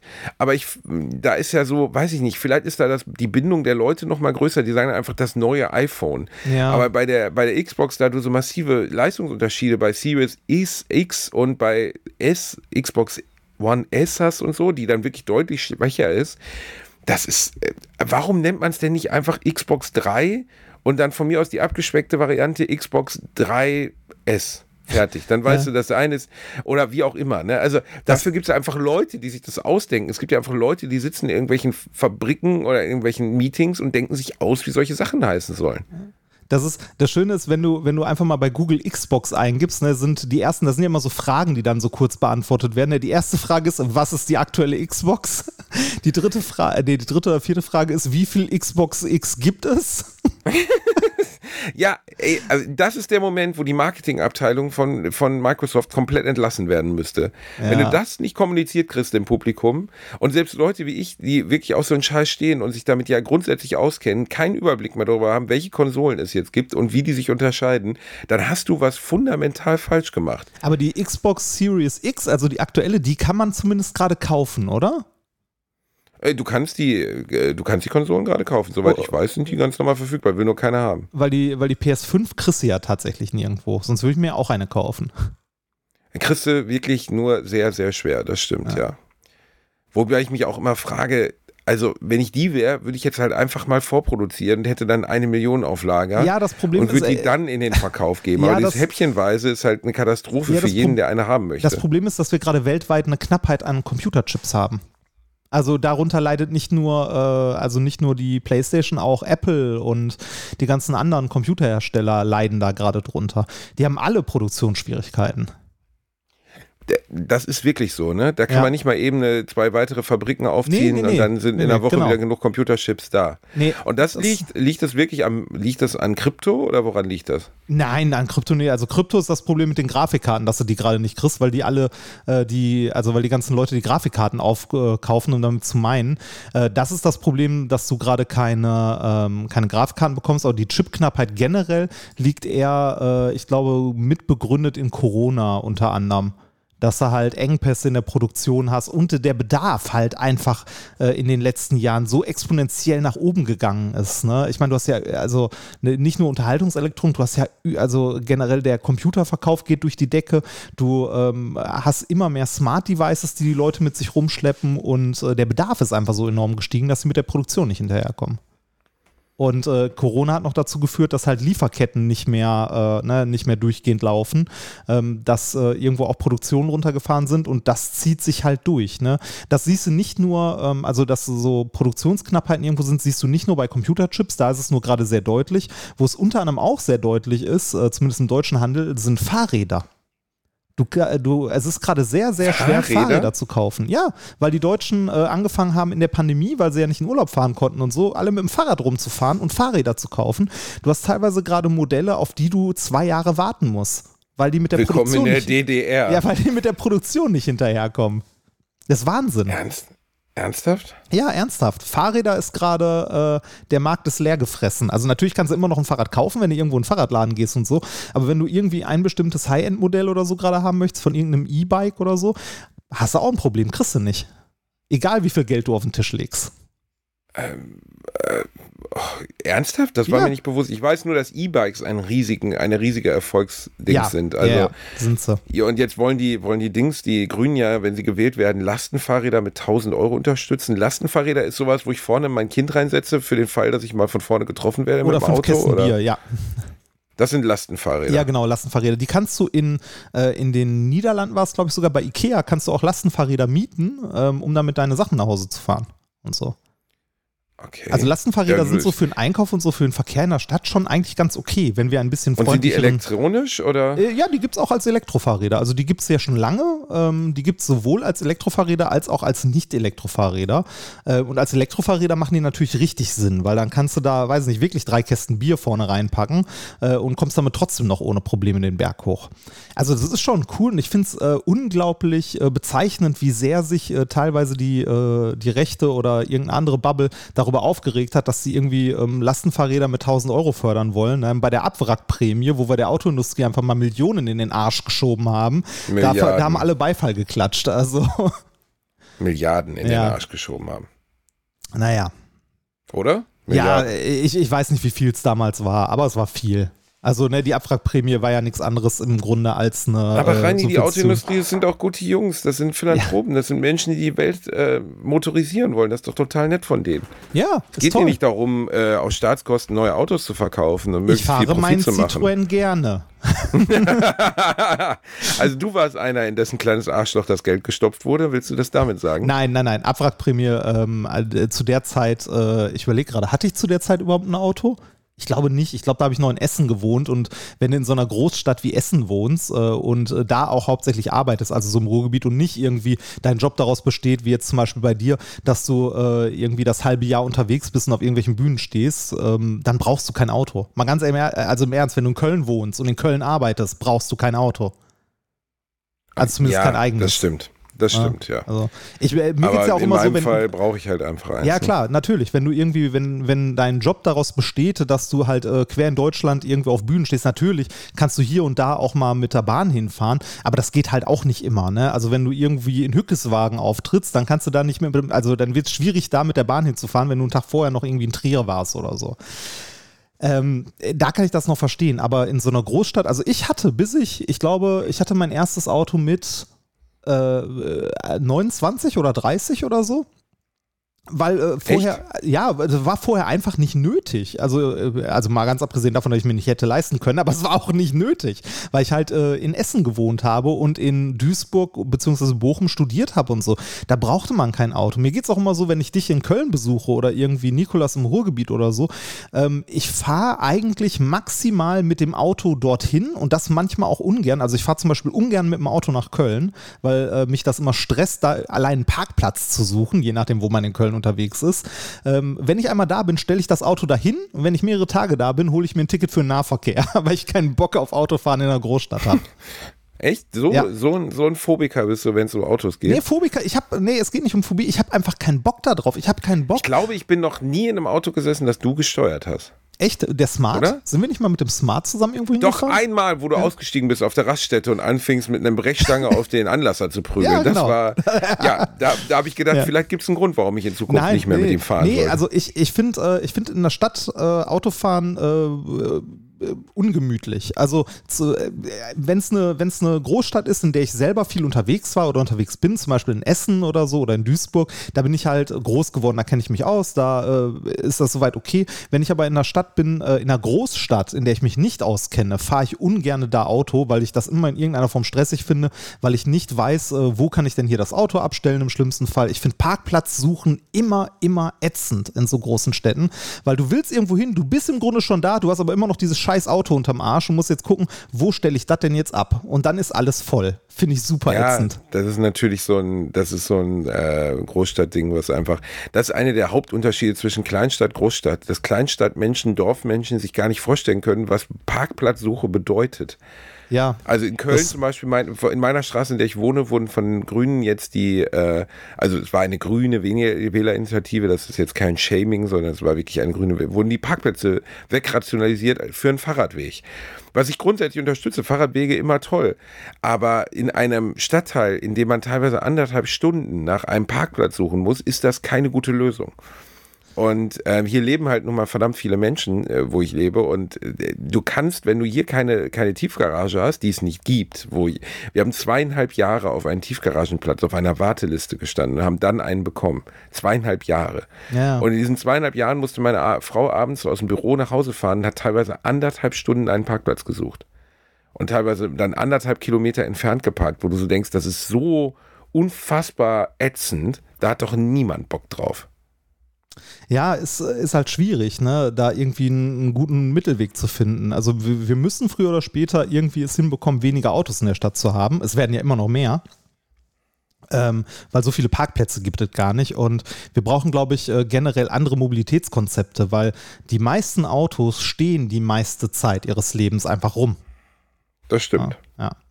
Wir müssen auch langsam aber zum Ende kommen. Aber Carsharing und so wird sich nicht durchsetzen. Ne? Ja, also zumindest nicht nach den Modellen, die es jetzt gibt. Aber da können wir ein andermal drüber reden. Ich muss mich jetzt gleich los. Äh, mir werden jetzt gleich die Augen gelasert. Oh, so. Reini, du bist ein bionischer Reini. Ja, richtig. Und äh, ich, fürchte, ich fürchte ja, dass ich dich dann scharf sehe, wenn ich das nächste Mal dir gegenüberstehe. Reini, und ich habe schon überlegt, schon ob ich mit so Kotzbeutel einpacke. Oh, bist du ein gemeiner Bursche. Das, das verletzt mich aber jetzt. Oh. Dann komme ich aber nicht und streichel deine Hornhaut. Boah. Ist, Reini, aber ja, es ist, äh, ist eine gute Entscheidung, dass du das machst. Ich meine, klar, deine finanziellen Mittel sind begrenzt und am Ende macht es halt ein Hinterhof Rumäne mit einem Laserpointer, den dir zweimal ins Auge rammt. Aber die Chancen, dass du nicht erblindest, liegen bei 50 Prozent. Ich freue mich total darauf, wenn du dann ja, theoretisch ja wieder Augen, sehen ne? kannst. Du hast zwei Augen. Eins bleibt übrig und so eine Piratenklappe ist auch ein mega cooles Ding. Das, das sieht ja top aus. Also ich, ich bin sehr gespannt und ich glaube, das wird sehr, äh, es wird auf jeden Fall sehr komisch, weil ich trage eine Brille, seit ich in der dritten Klasse war. Ähm, mal gucken. Ich werde berichten. Beim nächsten Mal. So. Ähm, ja, das wirst du berichten. Ich bin gespannt drauf. Wir danken euch, dass ihr uns heute bei dieser sehr hardware- und computerlastigen Folge zugehört habt. Ähm, aber ich möchte betonen, wir haben euch keine Live-Folge zur Verfügung gestellt, sondern wir haben euch heute mal wieder einfach was frisch aufgenommenes äh, zur Verfügung gestellt. Und wir danken denen, die bei unseren Shows in Essen, äh, in Oelde, und im zauberhaften Düsseldorf waren. Essen und Oelde waren zumindest sogar ohne, ohne, ohne, ohne Regen und ohne größere Probleme. Düsseldorf war ein bisschen härter, aber es waren drei wunderschöne Live-Termine, die wir, glaube ich, beide sehr genossen haben. Ja, war sehr schön. Das äh, werden wir im nächsten Jahr bestimmt nochmal machen. Wir werden im nächsten, also schreibt uns doch gerne mal in die Kommentare bei Podigy oder so, wo ihr uns gerne mal live sehen wollen würdet. Ähm, weil wir halt immer überlegen, ja, macht es denn Sinn, äh, keine Ahnung, in den Norden, macht es denn Sinn in den Süden? Weil wenn dann nur zwei Leute schreiben, kommt doch mal nach München, ähm, ganz ehrlich, dafür ist der Aufwand und die Kosten einfach viel zu hoch wenn dann ja. keiner kommt. Ne? Und ähm, wir danken jedem Einzelnen, der jetzt bei unseren Live-Shows war. Es hat nämlich eine Menge Spaß gemacht. Hat es. So, ich muss jetzt duschen und dann auf zum Lasern.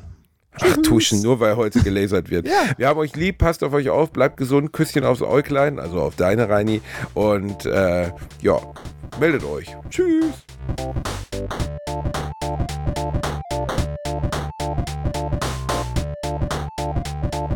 Ich habe gelacht, aber unter meinem Niveau.